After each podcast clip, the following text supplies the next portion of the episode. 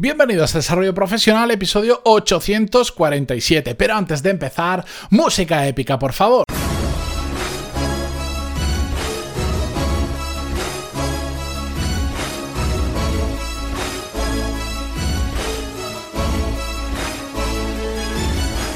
Muy buenos días a todos y bienvenidos a Desarrollo Profesional. Yo soy Matías Pantalón y ya sabéis que aquí hablamos sobre todas las técnicas, habilidades, estrategias y trucos necesarios para mejorar cada día en nuestro trabajo. Hoy continuamos, segundo episodio de la serie de cómo generar oportunidades profesionales. El primer episodio es justamente el de ayer, el episodio 846, donde vimos cómo hacer visible nuestro trabajo nos podía ayudar a generar esas oportunidades profesionales. Hoy, en cambio, vamos a ver cómo generar oportunidades profesionales a través de hacer lo que otros no quieren hacer. Y me explico. Os voy a contar primero una historia que es, voy a llamarlo medio real y ahora, ahora os lo explico. Otra conversación que tenía hace poco con un cliente y vamos a indagar un poquito más en este tema. Esa historia medio real, os lo digo así porque a mí es una historia que me contaron de, ¿sabéis? El rapero este estadounidense que, se llama 50 Cents, que aunque no hayáis escuchado una canción, que probablemente sí, porque está en muchas radios, al menos el nombre os sonará, a mí me contaron hace tiempo la historia de por qué le llamaban así, que después yo me imagino que esto es la típica exageración o el bulo que se han inventado, porque después también he leído alguna entrevista donde teóricamente él mismo, porque era una entrevista escrita, decía que le copió el nombre a un tío que conocía de no sé cuánto porque le gustaba y ya está. Y, poco romanticismo hay detrás. Pero os voy a contar la historia muy brevemente porque es interesante y va ligado un poco a, lo que vamos a hablar hoy, aunque no sea real, ¿de acuerdo?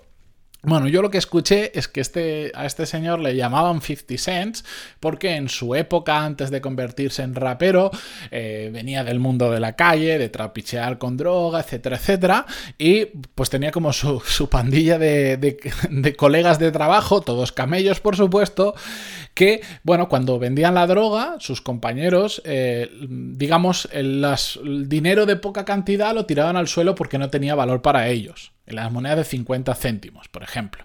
Entonces él era el único que se agachaba y lo que sus amigos repudiaban, porque decían esto, además eh, en Estados Unidos las monedas tienen como, por lo menos respecto a España, tienen como muy poquito valor, porque, bueno, por lo que sea, eh, no se utilizan tantas monedas como aquí. Y ahí pues las repudiaban, las tiraban al suelo y él se agachaba y iba reuniendo todas esas moneditas de 50 cents y al final pues la historia contaba que el tío de, de 50 en 50 pues fue reuniendo buen dinero y lo iba reinvirtiendo en no sé qué historia y al final pues la vida cambió de, no desaprovechar ese tipo de oportunidades aunque fuesen pequeñitas pues terminó donde terminó. Y entonces como era el que recogía los 50 centavos del suelo pues le llamaron 50 cents. Esa es la historia em, que, yo me imagino que no es verdad o que estará extremadamente exagerada, pero que me viene muy bien para introducir el tema de cómo generar oportunidades profesionales que os decía al principio, haciendo lo que otros no quieren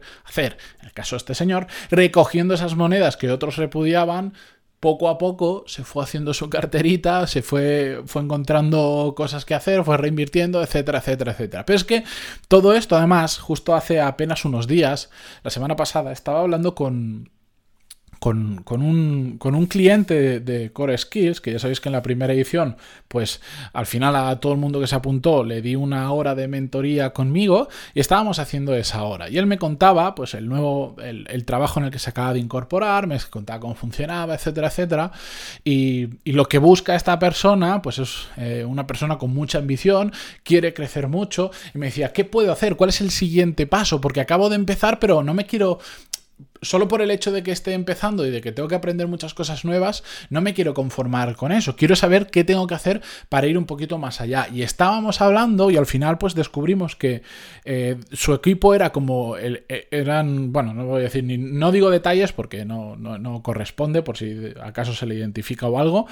Em, la cuestión es que dentro de su equipo él era el más joven con diferencia. Y el resto de personas de su equipo eh, pues tenían una actitud muy diferente a la suya. Y yo lo que le dije es, aprovecha, empieza a hacer todo aquello, por lo que me contó, que el resto de personas de tu equipo no están dispuestas a hacer. o no quieren hacer.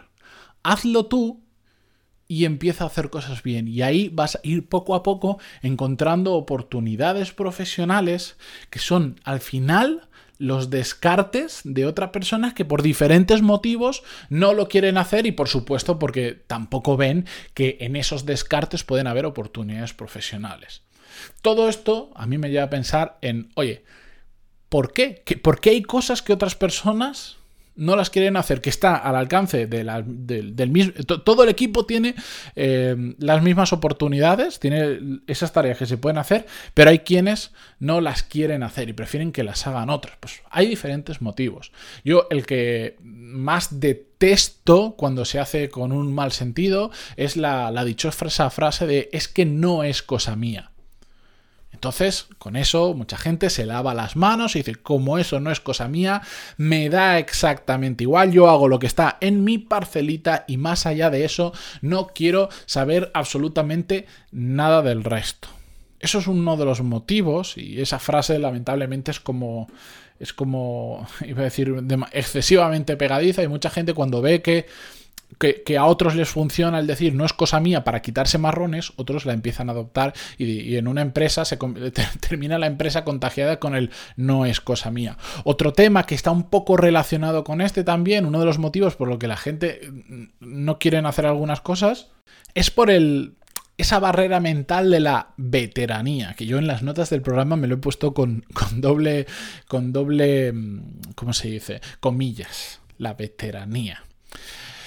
Bueno, es una palabra que, como al igual que el tema de la experiencia, si llevas trabajando 20 años, no es que tengas 20 años de experiencia, habría que ver cuánto tienes de verdad. Pues con la veteranía pasa igual. Parece que porque haya gente que es mayor, ya per se tiene más veteranía que otras personas, asociándolo a la experiencia. Ya sabemos más que de sobra que eso no es así. Sí que es cierto que la experiencia y la veteranía de verdad nos puede ayudar a eh, saber priorizar y, y, que en ocasiones hayan cosas que nosotros no estemos dispuestos a hacer, no porque somos veteranos, no porque llevamos mucho tiempo en la empresa, sino porque sabemos que podemos aportar más valor haciendo otras tareas que esa. Simplemente aprendemos a priorizar. Yo soy muy bueno en esto, yo me tengo que centrar en esto porque aporto mucho valor y entonces todo esto lo dejo de lado. No pasa nada. Eh, eso es entendible. Otra cosa es que simplemente por llevar X años en la empresa, ya digas, yo todo eso no lo hago. Otro motivo por el que mucha gente no quiere hacer determinadas cosas es porque simple y llanamente requiere un esfuerzo extra en tiempo, en energía o en incluso tener que aprender o formarte para hacer eso, entonces dices, pues como no sé, y me voy a tener que poner a estudiar y voy a tener que dedicarle tiempo incluso fuera de la empresa, lo que sea, pues mm, que lo haga otro y lo dejan de lado. O también puede ser que mucha gente no hace determinadas cosas porque el resultado simplemente es incierto. Es decir, dices, bueno, pues hay una cosa que se podría hacer en la empresa, pero como no sé cómo va a funcionar o no sé por dónde puede salir, yo paso de hacerlo. Pues en ese caldo de cultivo, después de todas esas mm, falsas justificaciones o razones que tiene la gente para no hacer cosas, es donde yo veo la capacidad que podemos tener nosotros para generar oportunidades profesionales. Aquí la casuística, como os imaginaréis, es enorme, pero vamos a ir concretando algunas, mm, pongo ejemplos, ¿de acuerdo? El más típico, que es el que veo constantemente, es la oportunidad de organizar lo desorganizado. Como por ejemplo el equipo. Normalmente los equipos están muy mal organizados, aunque haya un líder de equipo, aunque haya un jefe, etcétera, etcétera. Y mucha gente que dice, yo no soy el jefe, o yo no soy el líder del equipo, yo no tengo que gestionar nada, yo no soy el que lo tiene que organizar. Genial, lo organizo yo. No quiere decir que ahora me ponga a mandar a todo el mundo, porque estoy, digamos, jerárquicamente a la misma nivel que, que el resto del equipo pero ya voy cogiendo algunas cositas y voy diciendo, oye, ¿qué os parece si hacemos esto? Se me ha ocurrido esto y, y vas soltando ideas y poquito a poco te vas involucrando cada vez más y empiezas a liderar mm, de una manera más sutil o más indirecta el equipo. Eso es una oportunidad. O puedes organizarlo desorganizado eh, respecto a los procesos. En muchas empresas todos tenemos claro que hay procesos que se hacen fatal, porque es lo que se lleva haciendo toda la vida o porque nunca nadie se ha parado a organizarlo, nunca nadie se ha parado a pensar y decir, uy, y si esto en lugar de hacerlo así, lo hacemos así, así, así, nos vamos a ahorrar tiempo o nos vamos a ahorrar problemas o nos vamos a ahorrar dinero o etcétera, etcétera. Pues oye, coged vosotros las riendas. Eso que nadie lo quiere hacer porque dice, no, si eso, como toda la vida funciona así, eso no se toca, eso se deja. Pues ahí tenéis una posible oportunidad. O también se puede, esta es una tontería, pero también es la información dentro de la empresa. Otro de esos males comunes de la desorganización de toda la información. Pues oye, tú dentro de tu parcelita, dentro de lo que tú puedes decir, pues está desorganizado, nadie lo quiere organizar porque ¿para qué? Pues lo voy a organizar yo. Oye, he creado esta carpeta y si funcionamos a partir de ahora sí, etcétera, etcétera, etcétera. Más cosas que podemos hacer. ¿Por qué no vamos donde otros no quieren ir? ¿A qué me refiero? A em, a tener una disponibilidad geográfica o de traslado o de traslado de urgencia donde otros dirían, yo para qué voy a ir, yo para qué me voy a mover si puedo trabajar desde aquí, que vaya otro, pues ve tú, Tú y aprovecha la oportunidad. O em, trabajar cuando otros no quieren trabajar. Mm, ¿Ha salido un turno de fin de semana porque pasa yo? Si mi trabajo es de lunes a viernes, ¿yo por qué voy a trabajar el fin de semana? Pues aprovechalo tú. Evidentemente, todo tendrá un coste de tiempo, de oportunidad, etcétera, etcétera. Pero estoy dando diferentes opciones que podemos coger si queremos generar nuevas oportunidades profesionales. Sé tú el que está dispuesto a trabajar cuando otros, otros no quieren trabajar. Sé tú el que está dispuesto a ir donde otros no quieren ir. O al final sé tú el que tenga la disponibilidad que otros no quieren o no pueden tener, que esa es otra realidad. ¿Me entendéis a qué va todo esto? Aquellos que otros no están dispuestos o no pueden hacer, hacedlo vosotros.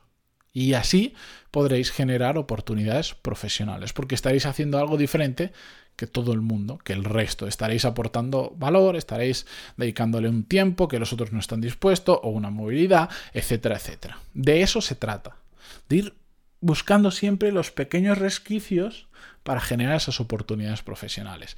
Sobre esto seguiremos hablando en el siguiente episodio, en el 850, como os dije.